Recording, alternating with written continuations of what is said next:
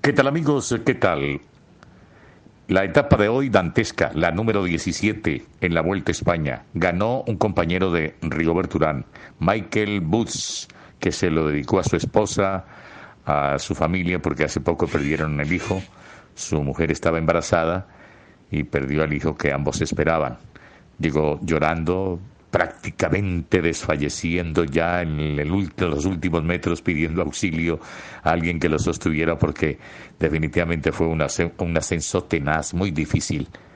Tanto que devoró a Nairo Quintana que se desfondó, va al sexto lugar de la general y queda ubicado ya a dos minutos y once segundos. Llegó a estar a 33 segundos del líder. Ahora está a dos y once. El líder continúa siendo Simon Yates. Mañana hay etapa de transición pues de embalaje, de sprinters. No hay gran montaña. Volverá la montaña el día viernes y sábado para concluir la carrera el próximo domingo. ¿Qué está en expectativa? ¿Qué les podemos vender? La presencia de Miguel Ángel López en el cuarto lugar, dispuesto a meterse en el podio, a sacar al chico más, Enric Más, que está en el tercer lugar tiene apenas 23 años, Miguel Ángel con 24 años. Si logra meterse en el podio Superman López, le haría un registro muy importante en esta temporada.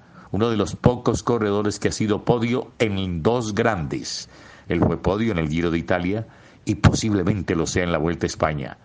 Eso solamente lo pueden decir Chris Brun y Geraint Thomas. Las tres grandes como marcan, ¿no? Y Miguel Ángel López, en caso de que suba a podio, pues daría un registro histórico muy interesante a sus 24 años. No es más por ahora. A seguir viviendo la vuelta. Los mantendremos informados aquí en Munera Isman Radio.